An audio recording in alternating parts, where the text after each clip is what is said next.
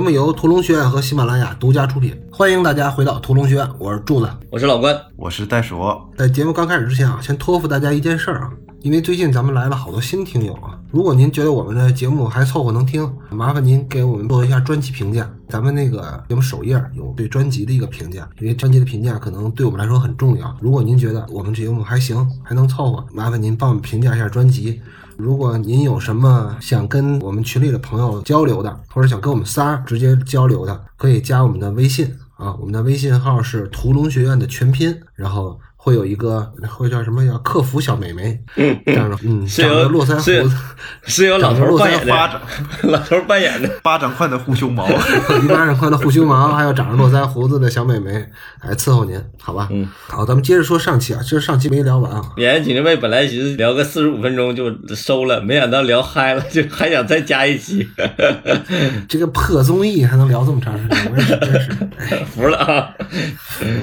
哎，我觉得这一期聊不了太多，因为上一期聊的是两个那么有争议的导演，而且我们那么热爱的两位导演，后面这两个人太严肃了，不太好聊。要不要定个先后顺序？咱们是先聊赵薇还是先聊尔冬升？还是尔冬升嘛？，对，还是聊聊先聊尔就就按照节目顺序来。按顺序来。嗯，尔冬升的这个作品的名字叫《女人家》，我先说一下我的大概感受吧，因为这个我写的不多啊。我认为这个戏作为一个参赛的节目来讲的话，其实是挺不好的。为啥呢？首先来说，这个戏问题就在于太俗了。我说的这个俗啊，不是高雅或者低俗那种俗啊，嗯而是说太套路化了。坐在台底下的每个观众，在他们看到的那个演员最开始的一张嘴，就知道这个人物是什么样的人了。嗯，因为这个本子，尔冬升也说了，这个本子是好像是有一个编剧团队帮他写的，嗯所以呢，我就觉得这个剧本啊，确实是像一个赶工出来的一个行活儿。为啥呢？他刻意要强调这四个女演员的不同点，要给每个人都有一个特别强的个人化的符号，但是他又没有时间或者没有精力去精心打磨这个剧本的情况下，就会难免的让这个戏啊就落到了一个套路里边去。尤其是那个三个配角，倪虹洁、马苏，还有那个是黄奕，是吧？嗯嗯还嗯有他们三个人的这个性格的设计啊，太符号化。其实这个反而不利于，尤其这三个还比较有经验的老演员去表演嗯啊。当然，倪虹洁那个好一点儿，刚才我是上一期我说了，我虽然没有写的柱子那么多，我对每一个导演都有一句话评论。觉得因为尔冬升都是我们小时候看着他长大的这么一个老导演嘛，你你。你你你你，我都是在《流金岁月》那种节目里看的。他虽然我小时候，我小时候是看《小时代》的。对尔冬升在我看来，虽然所有人都是来挣钱的，尔冬升也是来恰饭来的。嗯但是尔冬升的整个状态啊，我就是看他是这几个里边最糊弄的，岁数大吧？不不不就是，你不能这么说糊，弄我我觉得应该叫洒脱。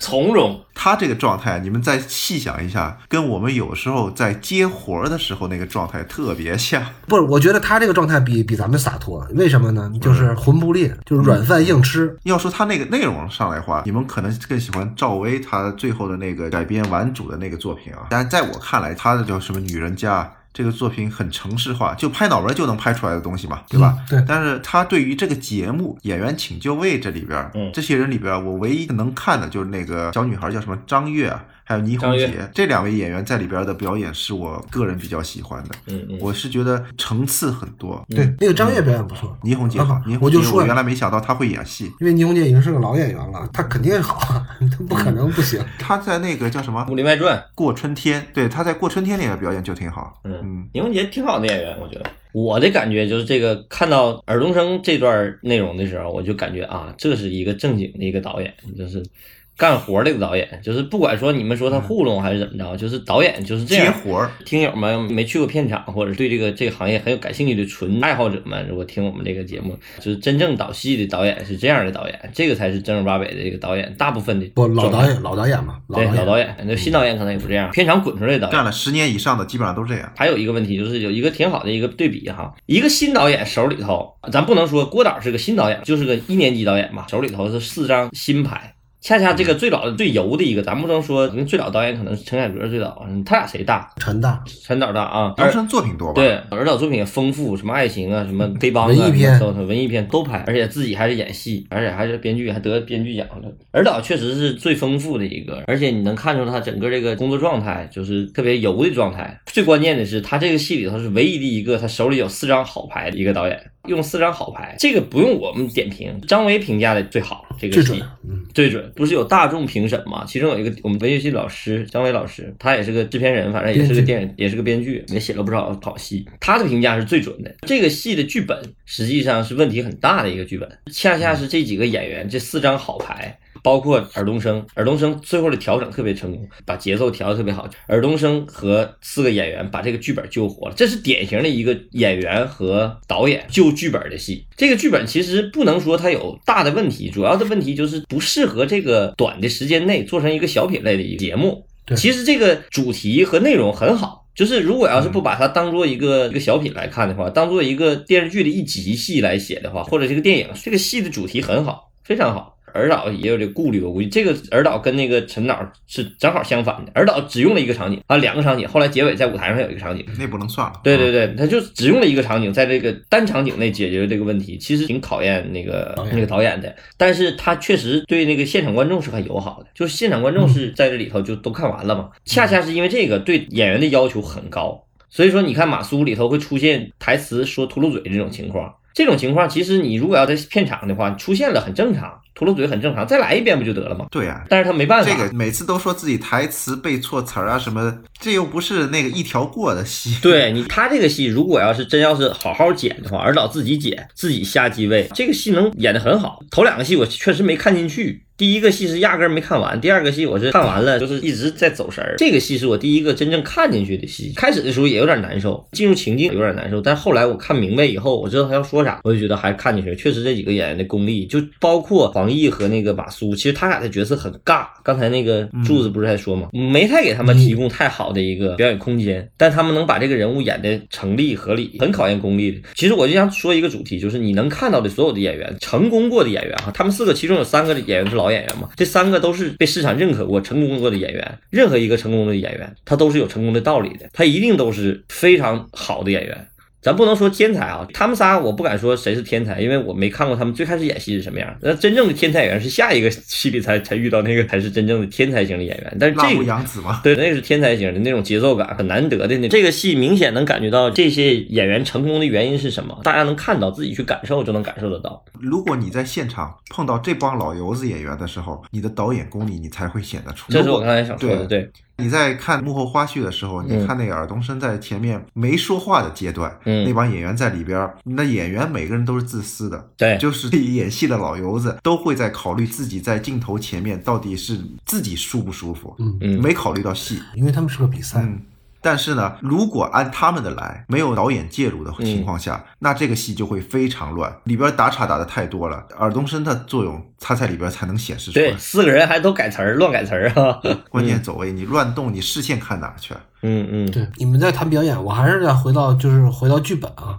虽然这个剧本不是尔导写的，但是我觉得这个剧本不是没有改的空间的。有一点我看的时候我就觉得，哎，是挺遗憾的。这个戏啊，最大的一个转折点是在倪虹洁演的那个人物身上。嗯，呃，无论前面是黄奕还是马苏，其实他们出场之后就是带着戏进来的，就是带着他自己的那个前史进来的。嗯，所以大家就会不会看出来。我当时一开始看的时候，我就比较注意倪虹洁这个角色，我觉得她肯定是要翻转的。嗯，要不然不能那他是怎么没没影了是吧？太平了。对嗯他不可能那么平。所有人都一条线过去了。嗯，对，因为他不可能让那那个女孩叫什么叫张张什么张张悦。张月啊张月，他不可能让那条线动，不可能说那个婚不结真不结了，他肯定是让倪虹洁这条线是动，所以我就在等倪虹洁这个转是在哪儿转，哦，结果是她丈夫带了一个小三儿也到婚纱店来，这一点我觉得不太好。她丈夫和小三儿被抓包，这一点是可以的，我只是说觉得她这个前面没有伏笔不好。咱们试想啊，能不能有这么一种可能性？你看他们仨一直在换衣间外边转悠，从来没有人真的进过试衣间。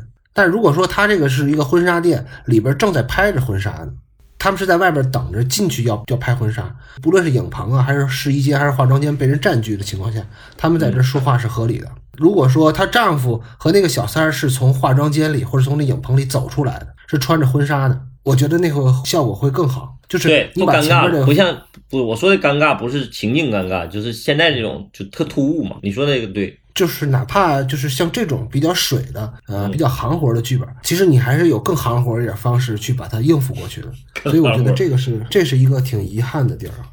嗯，说说尔导这个导演艺术吧。为什么我说就是尔导这个典型的，就是用那个柱子的话讲，就是我们上集聊到这个一个一年级，一个二年级，然后尔导是留留级生，就是老油条，他很像咱们真正片场那种老导演导戏的方法。其实老导演导戏已经基本上不去设计了，很少有会设计什么什么戏，他会是解决问题，做捏合机。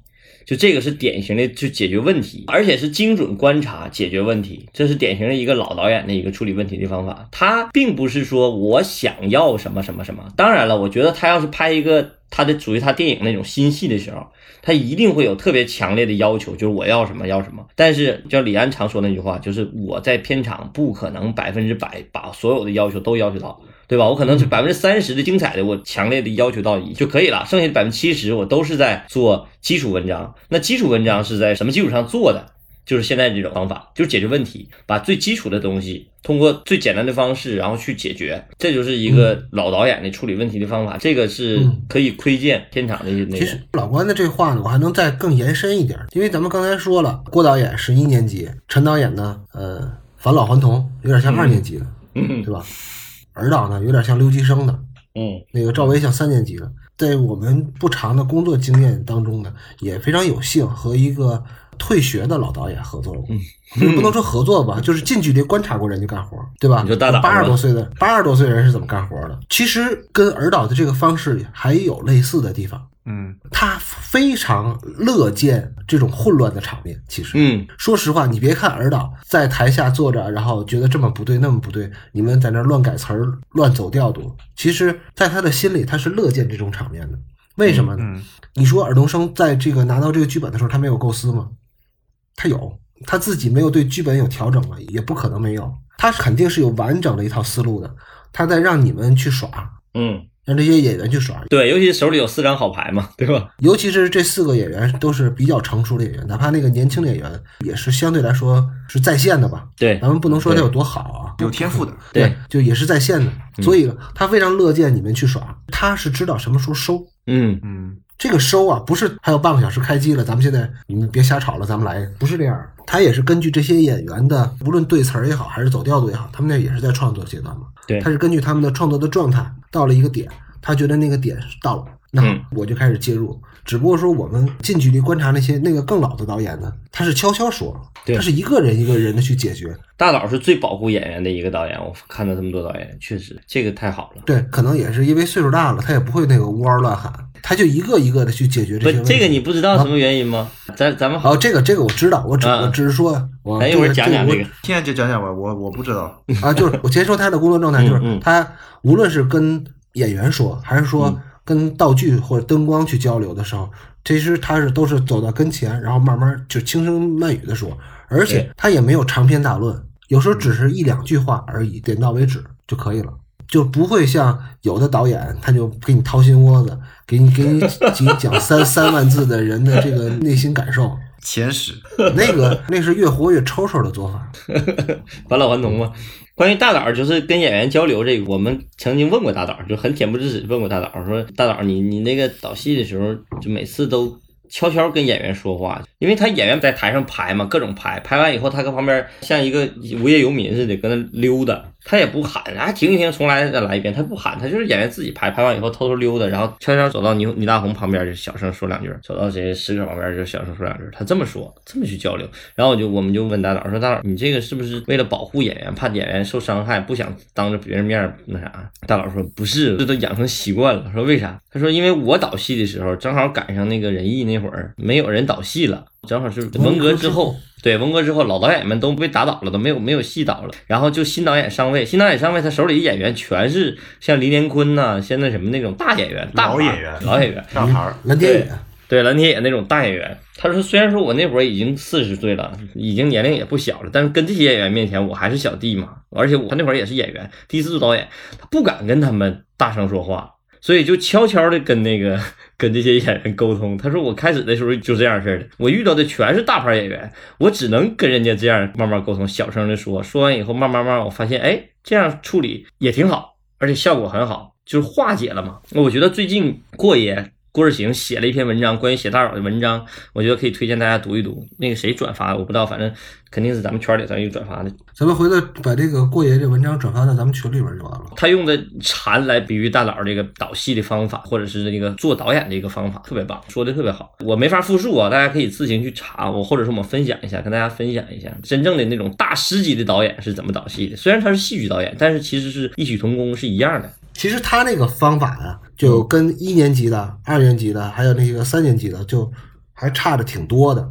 嗯嗯，当然了，他这是一个特例，是因为他的经历造成了他现在的一个工作方式。嗯嗯，但是呢，他这种方法呢，其实也是值得借鉴的。因为当跟你合作的人，如果说大多数人都是比较成熟的工作者的话，因为你不可能永远在跟所有人都是白纸工作，那那你不天天拍学生学生作业吗？这不就是？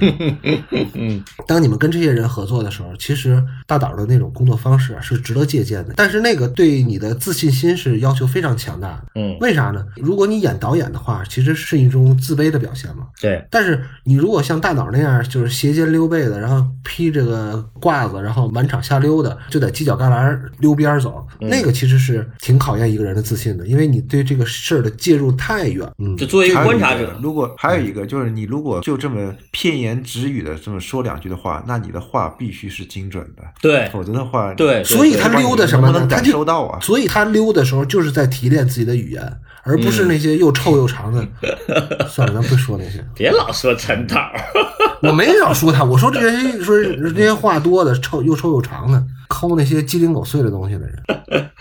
反正确实，这个尔东升这一块儿是一个雏形，是一个典型的片场状态。这个其实可以大家真挺有意思。我看了这一期节目之后，嗯，我突然有一个感觉，就是陈啊、郭呀，都还是跟上一季是一样的水平。嗯，但这一季给我惊喜的是赵薇，就我没想到赵薇的进步会这么大。你看，在上一季来说，其实赵薇跟李少红是比较平的，不论他们身上的话题热点啊，还是说他们的作品啊，就没有特别突出，给人眼前一亮的感觉。但是这一次我在看这个节目的时候，哎，给我一个惊喜，赵薇已经变成一个导演了，嗯而且是一个非常非常成熟的，无论他的工作能力啊、工作的状态啊，包括他的创作的思路啊，都非常清晰的一个导演了。这个是给我一个挺惊讶的一点。我跟你俩的看法可能不太一样啊，嗯因为你俩都觉得这四个作品里边，能够给你俩感觉最好的可能是赵薇那个改编顽主的那个作品。赵薇其实在我看来，她虽然在你们口中是一个三年级学生的一个状态一个作品。状态对，但是在我看来，他拍的那个还是一个学生作业。他那个学生作业呢，我觉得他整个状态里边特别好的一点，他本来是因为一个演员，他知道怎么去帮助演员演戏，嗯嗯给这几个演员做出的改变，让他们更适合这个故事。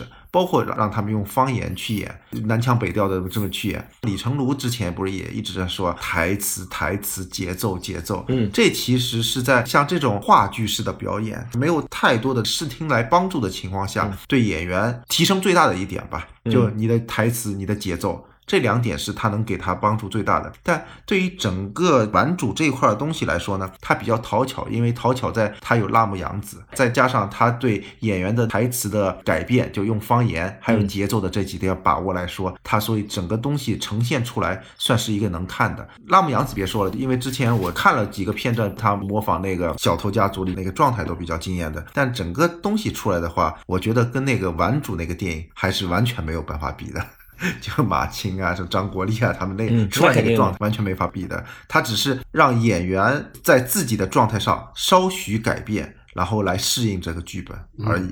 对我看完这个的感觉就是典型的一个演员导戏的一个典型的一个片子。四个导演里还有一个演员，除了赵薇以外，那个尔冬升也是个演员，但是尔冬升就是太丰富，经历太丰富，不光是演员，他也是个编剧，他也是一个制片人，他什么都干，监制啥，所以说他就不是一个单纯的演员。这个戏就是典型的一个演员导出来的戏。这个戏赵薇最聪明的一点，在所有人都在原创的时候，他找了一个蓝本，在他可能会面对的一个薄弱的一个剧作环节，把这个弱点最小化处理，非常聪明的处理方式。而且还有一个，他知道演员怎么闪光。四四个人的设计特别好，我觉得就是让这个四个人每个人都闪光。他这手底下有四个人，就俩会演戏的，有俩是不会演戏的，就一个踢足球那个，还有一个那台湾的，这俩就基本上跟那个。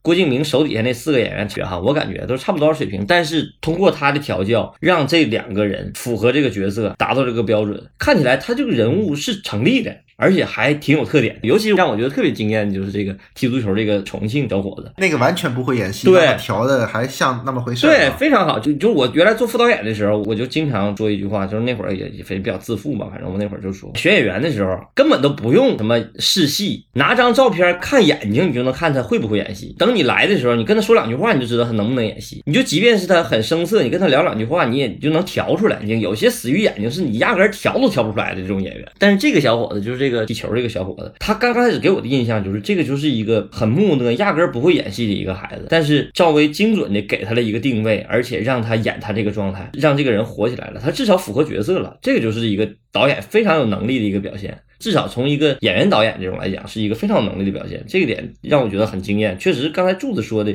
这一点让我觉得很认可。他的进步还是比较巨大的，从一个二年级一下子到了三年级这个程度，就是特别明显的一个提高。咱不能这么评价人家师姐，不能这么说这个的。但是确实是，咱们从一个评论者来讲的话，你能感受到这一点。就是我跟袋鼠有这个有分歧啊，就我不太认可袋鼠说他选这个剧本比较讨巧。我觉得这个剧本的改编难度会非常大，比原创还难。为啥呢？就是因为这个时代语境不同了。顽主那个时期的很多的玩笑，到现在不好笑。就是那个，哪怕是那个时代的最黑色的幽默，会最辛辣的讽刺，到现在还是不是讽刺，或者说还好不好笑，这个就太难了。因为有那么多剧本可以挑呢，你随便挑，挑啥都行。你不就是想挑一个适合辣目洋子的吗？就说白了就是这样，你围着辣目洋子挑剧本吗？他不必挑这个。而且这个顽主的影史地位，如果是。大家熟悉国产电影，大家也能知道，基本上喜剧里边一个手指头能数得出来的，他肯定在里边了。他这个复刻的难度其实挺大的，而且就像老关说的似的，他手里头除了就一张辣目洋子之外，他那几张牌都不太硬。你让他们去复刻梁天、张国立、张国立、梁天、葛优，这个太难了。所以说他能挑这个，我觉得本身就很有挑战性，很有挑战性。他肯定是自信的，他觉得他能调出来，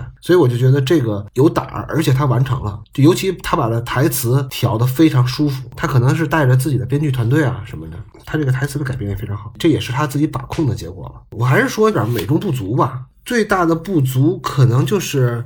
赵薇她也是个影视演员出身嘛，呃，虽然电影学院教表演，他们也是要演舞台剧的，但是这个戏给我最大的感受不好的地儿，倒不是剧本上的，因为他这么拍法，这种节目的形式是介于舞台和影视之间的那么一种形式，所以说呢，他在调度的时候。在空间上有很多空档的地儿，这个让人看戏的时候就特别别扭，特别不舒服。他想利用这个空间，尤其是他这个手里的演员不硬的情况下，没有词儿的演员是不知道去干嘛的，而且是长时间不知道干嘛，要不就乱动。所以我就觉得这个是让我感觉就特别不舒服的地儿。当然了，这个也是这个赛制造成的。如果说拍电影，可能他就把这些都避过去了；或者要真正的拍舞台剧，可能他也会避免这些东西。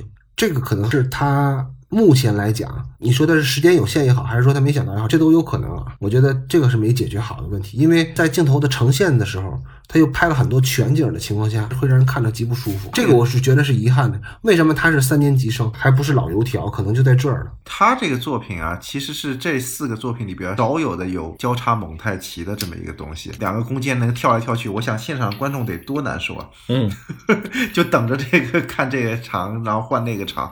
因为我觉得他选那个玩主那个，其实还是跟他那个京圈文化有关系。就是他原来是六年一班的嘛，就王菲他们在的那个圈子。嗯，选这个剧本吧，你不能说他是胆子大。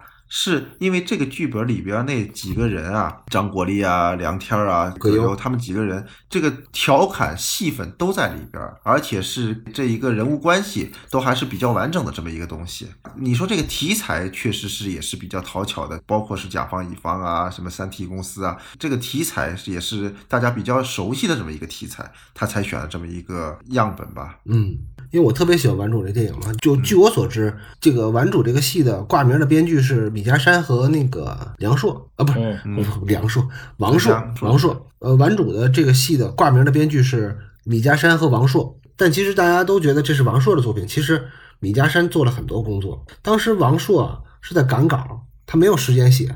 就据我所知啊，米家山拿到的剧本有很多都是。王朔从自己的出版物上剪下来的东西，直接贴在稿纸上，然后 两张粘贴之间再连几笔，再写点字，然后他接到的剧本都是这样的。那个肯定是太鸡零狗碎了，东一块西一块拼出来的这么一个东西。所以米家山每天所想的东西就是怎么把这个变成一个电影，有机的捏合起来。咱们其实你回头想想《顽主》那电影，其实那个文本并不是说是非常优秀的一个电影剧本，那个点子是个优秀的点子，对，但它的本身的文本呢，并不是说一个多么高级的剧本。它只是说是有几个有趣的人物和一个有趣的情境，在这个情境的基础之上是有发挥的空间的。那你说回，你们都觉得赵薇这个作品《三体公司》是这四个里边最好的，你们最喜欢的吧？嗯，那好在哪儿？不是，我倒没觉得这个是我最喜欢的。我不是说我最喜欢的啊，我只能说是综合起来是最好的。为什么呢？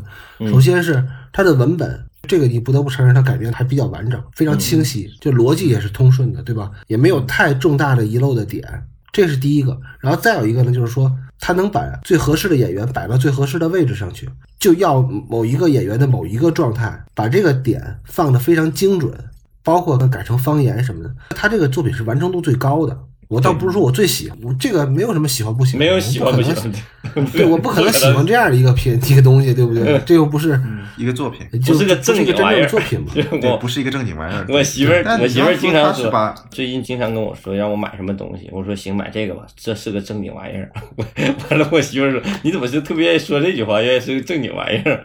因为你买这就特别像买东西，就你会买一些乱七八糟的东西，你就感觉买了白买，不是个正经玩意儿。这个戏就是没法当正经玩意儿看。他其实也不是一个把所有的演员最正确的演员摆到最正确的位置上来，他只是把这几个演员调到对，用他自己对用他自己的方式调的适合。对对，他那几个演员除了辣目洋子是个好牌，刚才说了，嗯。另外三个根本就不算个演员，也根本不会演戏。他改动了这么一点，嗯。他只是帮助了这个演员用自己最舒服的状态来嗯。去演出而已。之所以咱们觉得那个郭敬明是属于一年级，就是因为这个。嗯，但是这没人跟郭敬明说，你应该跟赵薇学学，就是因地制宜。啥叫因地制宜啊？对吧？你没有科学发展观，你这个啥都干不其好。还有一个就是郭敬明手里头不缺牌，他如果自己拍戏的，他想要啥来啥。这是个问题，就是按照现在这个情况，他确实想要的东西，也只能是他那个语境下想要的这些演员了。他想要找一个大牌演员，不太容易找得到了。这个是说郭敬明是吧？对他以后要再拍戏的话，这个确实是问题。比如说找李成儒来来演一个他认为合适的角色，这个点你跟他的考虑的东西都不一样。我觉得他不会认为李成儒有适合他的演员，因为嗯郭敬明他太清楚他的粉丝、他的受众群想要的是什么东西了。嗯他所以他给他们因为提供他的了一个完美的粉丝群世界。对他的粉丝群根本就不在意这个演员对这个角色的诠释有多好，或者说这个剧情有多么精巧是最好的，不是这个。他评价所以说营造出来的是什么所以说？郭敬明的作品和其他的咱们正常的那种影视剧啊、商业片也好、文艺片也好，它不在一个语境体系里头，它属于叫粉丝向的那种电影。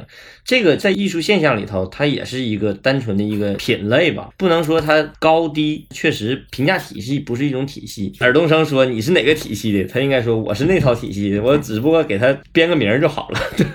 其实你要这么说的话，其实我倒是觉得像贾樟柯跟郭敬明是一个体系的。一个是文艺青年的粉丝像，一个是普通青年的粉丝像，还是怎么着？不不不，我完全不认同你说的。我也不太认同，作为我也不太认同。作为贾樟柯的粉丝，我完全不认同你说的这个。他们的贾樟柯是有思考的，不能提贾樟柯了，一提贾樟柯得罪人太多了。就比如说某一个文艺片导演，他的思考，你以为他天天思考的是自己吗？自己想表达什么？我觉得也不是。尤其是那些特别聪明的文艺片导演，你让郭敬明说，郭敬明也有一套他自己要表达的东西，但是这个跟他自己最本真的内心的思考是完全是不一样的。他的陈述和他的影片加在一起，才是他的整个体系，而不是说他的单纯的一个影片。哎，我顺着你的思路，我是觉得纠正一下你刚才话。郭敬明的这个体系其实跟王小帅是一个体系，你们俩是人都这样，你还要得罪更多的人吗？你能把我那个贾樟柯那仨字儿给剪掉了吗？对对对，我把贾樟柯替换成王小帅，那我就比较认同你这话了。他们的解释体系和他们的作品是一个东西，不能单纯的只说他的作品，或者只是说他单纯的谈论的言语，这个都不完整。咱们最后总结一下吧，就是也没什么可总结这破玩意儿。最简单的一句话，你就说你觉得这个综艺节目有意义吗？它的意义难道只是赚钱吗？我觉得这一集这一啊，季这一季，对这一季我只看了这两集，但是我明显感觉到，因为它是结尾了嘛，快结束了嘛，所以我就明显的感觉到这一季他好像是特别想推这个粉丝向的演员，没有什么会演戏的，你看都演到这个阶段了，留下来的演员就没有几个正儿八经演员，这个就是服务心有点跑偏，这个是我觉得不太好。上一季我为什么咱们觉得好？上一季有几个作品确实特别好，我觉得，但是这一季至少我看着感觉。反正这四个吧，就到了这个程度了，还是在这个水平，我是觉得有点跑偏。如果要是说他为了某一个行业做推广的话，那你可以拿着月下做比较，我就觉得这个反倒起反效果。月下确实让乐队，不管是说摇滚这个是什么观念这个事儿，咱不说哈，但是确实是让这个把摇滚这个摇滚乐提到了大众面前，让大家关注它了。这个本身对摇滚乐是有帮助的。对国摇，对对对，国摇是有帮助。你看你就是有有偏见的嘛，但是你你也得承认这个东西他，听的也是国摇，你以为他听啥？所以我我要说的不是这个问题，而是说，你看中国足球和中国电影，这个是嗯大家经常会贬损的两个对象。嗯所以说，他现在今天做这么个节目，是让大家对国产电影更有信心了呢，还是觉得这就是一个臭泥坑？没做好的是正儿八经的评价体系，这个没没太做好。包括像李成儒这样的演员，包括后边的这十几个专业评委，他们的话语权或者他们的表态，完全被四个导演也好，还是被这个整个节目的给压住了，没有一个正统体系来这个正本清源，这个有点不太好。其他我觉得都还行吧，没什么太大问题。其实你说到这儿，我觉得我最讨厌的就是那个专业评审团。那这种节目一定是专业评审团最讨厌的。你知道为什么会觉得他们特别讨厌吗？嗯因为他们找的全是制片人，嗯，对，制片人根本就不关心你在创作什么，制片人只只关心你这个片子能不能卖钱。只关你演员。但现在在那在中国现在来说，能卖钱的就是演员，嗯，跟你创作的这个东西是个臭狗屎，还是说是个好作品，没什么太大有关关。系，有关系，没什么但是关系很小。嗯对，这个就是一个症结所在。嗯你让他们来评价，那他们怎么评价？他说你演的就是臭狗屎，但是你能卖钱，那我就是想要你，对，就很简单，就完了。资本是最诚实的。对呀、嗯。有钱不会骗人。其实我觉得，真要是为了演员好，或者是真要是为了选拔演员，我觉得那种回归到舞台上，就是舞台的本质，我觉得可能还更好一点。别老说什么非要拍出来做成一个电影。郭敬明最讨人厌的几句话，其中有一句话就是啊，我可能没拍过什么电视剧，我只拍电影。他把电影这个事儿神圣化到让人讨厌烦人这种语境了，这特别不好。而且他跟尔冬升和陈凯歌在说这些话，说啊这几位导演，我我可能是唯一的一个做编剧导演，我他说这话太就太招人烦了。你首先就是认为只有电影是高级的，这本身就特别像一年级小学生说的话，然后紧接着就说你你看陈凯歌也根本就不接这茬儿，老油条，这 谁接这茬儿？陈凯歌都得过三大了，他嗯对他接你那干嘛？对你你拍那什么破鸡巴玩意儿？嗯。郭德纲说的那个，就你要今天跟一个科学家说什么的，你那玩意儿不对，他要敢跟我反驳我一句，那他就不专业。他就是傻逼的。对他就是傻逼，你跟他争论啥呀？主要就是你出这个问题了以后，让观众会认为他说的有道理，就是盲目的认为电影比什么都高级，电影比电视剧高级，完了呃比戏剧更高级。他说：“哎呀，这是因为舞台剧，我觉得不应该让演员表演这么夸张，我希望要电影感一点。什么叫他妈电影感？我说听到这儿的时候难受死了。你就是个舞台剧，你好好演舞台剧得了呗。关键它本身也是个四不像这个节目形式。因为在我看来，我个人本身就特别讨厌看这个节目，不像你追着看，这个节目就不成立。那嗯导演评价演员的时候说调度，那表演的调度、动作调度，那不是你自己调度出来的吗？对，那不是导演的工工作嘛？你演员调度到机器拍不到地方，他调度个调度个毛啊，对吧？那演员本来就是一个剧本的工具，是视听的工具，那唯一发挥的其实就是那些微表情嘛。对，就上一季就是确实有好多好演员来展现的时候，你能让观众看到特别细微的东西。这一季完全就是看成长，这一季有点像养成类的。他也没养成啊，问题是。这个节目我看着就更像一个导演选妃，或者就是粉丝选 idol 这么一个节目。就是这个节目就，唉，我现在对这个节目，我有一点隐隐的感觉，这个节目特别像，我就摆在这这么多人，这些全是素人，嗯最后观众最喜欢谁？哪怕他最傻练习生，对，嗯哪怕他最傻，观众只要买账，然后我们就把他签下来，然后找他去拍戏，配了练习生嘛。对呀、这个离他所号称的这个演员请就位就越来越远了，所以我远了对点儿哈嗯，就是越来越远了。因为上一季还不是这样，我觉得对上一季还起码是多多少少有点有营养的东西，而且我们能看到一些是有潜力的演员去展现自己。上一季我就挺喜欢那个金靖，好像是叫金靖吧，我还挺喜欢那个女孩的演员。咱的节目也就大家听个乐呵，就水两期就完了。那既然是水嘛，咱们也也要很敬业的去水，对吧？不能像有的老导演似的为老不尊啊。嗯，他不是让最后选九个演员出来吗？就是你们俩看完了上下集之后，你们有自己特别欣赏的演员吗？就在这些演员里边，如果让你挑九个，你们连仨你们名字都记不住。如果说真让挑的话，每个人就挑一到两个演员，你觉得是谁是最闪光的呢？肯定就是浪木洋子啊，想都不用想，在我看来，就是这种就是典型的天才型的演员，就是所谓的天才型演员，就是他不用努力，他在那儿就有戏。而且我觉得尔冬升说的最准的一点就是，你的节奏太好了，你这个节奏是天生的这种节奏。其实演员节奏这个东西，当然是可以训练的，只有舞台给你这个机会去训练，让你不断的去找到这个点儿，节奏去适应去。但有些演员是天生就会有这种节奏感的，而且这种节奏感在影视剧、在舞台剧、在电视剧都非常有用。哪怕他不适合演员，就这样的人，他永远是饭桌上那个最搞笑的人。就你哪怕你饭桌上坐一百个人，他也是其中那个焦点。那辣目洋子有点像那个贾玲吧？他比贾玲强，不行比贾玲不行。贾玲不是天生，贾玲之所以成了，是他练出来的。这个演员是纯天生的这种白质，嗯这种质感。如果说你挑的是辣目洋子的话，那我觉得你刚才都是屁话，那个瞎子都能看出来。你刚才已经吹了牛了，你说你当演员副导演的时候，你就看照片，看照，片哈，然后你选了辣目洋子，你是不是傻？你是当我傻？我用你看照片肯定不能选辣目洋子，他的眼睛都跟我长得差不多。你你能看到他的眼神吗？你那不看照片，我要选谁啊？我看看啊，看结结尾这几个啊，我觉得你跟小四的选择应该是一样的，是那个叫什么什么场，啊不不会不会，我我肯定不会选他，我肯定不会选他，我可能会选那个那个小伙子，就是哎，我看啊，这个女演员啊，对我会选那个叫什么什么什么什么月那个那个小姑娘，张月，那个我觉得还挺好的，她肯定属于那种大青衣范儿能成的演员，觉得她是能成的演员。是选九个吗？还是选认为你印象比较深的？印象比较深的吧。印象比较深的是张月，是让我印象很深的。还有就是老演员里头，就是倪虹洁让我印象比较深。马苏太油了，嗯其他的我倒都没有什么太多印象。哎，对，还有那个在看这个麻花那个小伙子，那个演员也挺好的，但是他就是永远不可能演主角就假假鼻子那个，啊，嗯然后那个是麻花的。对，那是原来麻花的人。袋鼠呢？我最新的一期之前，我因为我不知道看哪一期嘛，我还看了前面第三期还是第几期，也没看完，看了一小片段。其实有些好演员吧，那肯定是好演员，但我比较受不了那种老戏骨那种城市化的表演，嗯像那种城市化、学院化的那种出来的东西，就我觉得就灵气不够。比方说前面有一期有一个演员叫温峥嵘，啊，也是个老演员嘛，嗯对吧？我看的那个片段正好是他演陈凯歌那个梅兰芳那个片段里边。说实话，他的层层次。层次还是层次啊？后鼻音是吧？成我现在辅导不了我女儿那个拼音，我那个南方人的拼音太差了。我我媳妇老说我的拼音，你怎么辅导你女儿那拼音？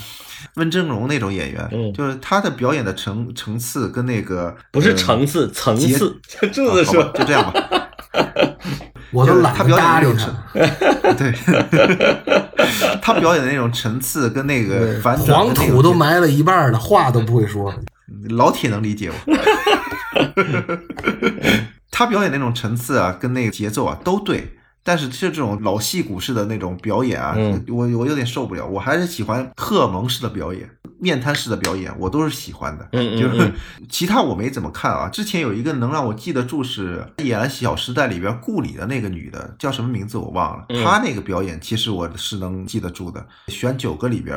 跟老关差不多吧，就倪虹洁是让我这回觉得，哎，演戏真是有戏在身上的那种。嗯还有就是那张悦嘛，嗯嗯，咱俩都选的差不多。你呢？行，我觉得郭导是演的最好的，郭导第一名，对，真是柱子老师要说点别的，为了不同而不同。不是为了不同为了不，同我不是为了不同，我是为了找一个话题把这个咱们这个结束了而说的这个。我再找个话题，你们觉得赵薇是不是长得越来越像邵英英了？就让我感受到邵音音年轻的时候也真的是个美女。哎呀，好吧，咱们聊的差不多了，节目就到这儿吧，好吧？哎，不是，我还想说没说完呢。啊，你还有话说啊？对呀、水你也不用那么敬业，对 对，关于演员评价这个节目啊，这类节目，我觉得让我觉得印象最深刻的，还不是这种节目，还是只是我们东北综艺哈。这个我跟柱子好像探讨过，让我就眼前一亮，觉得评价的真好。那节目其实很难看，反正我也不怎么愿意看，但是评委真好。就是我们东北有一个节目叫《本山带谁上春晚》，有三位评委，很老很老很老。对对对一个是赵本山，一个是梁宏达，就老梁，还有一个是姜昆，三个人底下的一堆东北二人转演员，还有那东北的小品演员，然后演戏，然后其实演的就是各种各样的那个很奇形怪状的。我觉得咱们群里头不是关于探讨过东北的土文化，但是赵本山老师在那个节目里头表现的那种专业性和他那个对表演或者是导演那种把控和精准性，哇，让我觉得叹为观止，太厉害了。虽然赵本山没有上过一天戏剧学院，但是他跟这帮戏剧圈这帮人在一块混，宋丹丹他们在一块儿排戏的时候，他把所有的东西最精准化的东西都学来了。其实他天生就具备这种能力，只不过他加点术语而已。那个把控、那个修改、那个调整能力，那个太好了。我觉得真正要想学这种导演的，或者是这种把控表演这种内容，其实可以看看赵本山给底下人讲戏，就一句话、两句话解决问题，特别好。没有什么用啊。赵本山也没得过三大，也拍不出来中国影史第一佳片儿。你你非得最后我还得讽刺一下子，好吗？我没讽刺啊，很快啊，讽刺，我很快。捧。等天儿也不早了，我们收了就，感谢大家。最后再拜托大家一下啊，如果您觉得我们的节目还凑合能听，那您就帮我们评价一下我们的专辑。如果您觉得不是特别丢人，可以帮我们转发一下，转发到您的朋友圈啊，或者微博啊，或者转发到一个没人知道你是谁的地儿。别老舍不得看那个有一个哥们儿说，哎呀，我都不舍不得转发，这太好了，柱子差点没背过气去。一口老血吐出来。一口老血已经喷到屏那个电脑屏幕上了都，好吧？好了，那就这样了，时间也不早了，也该睡觉了。下一次好好正经八百聊聊电影啊！节目下面多评论，多评论节目下面多评论多评论。嗯，谢谢大家，谢谢大家，嗯。谢谢大家，拜拜。好，拜拜。嗯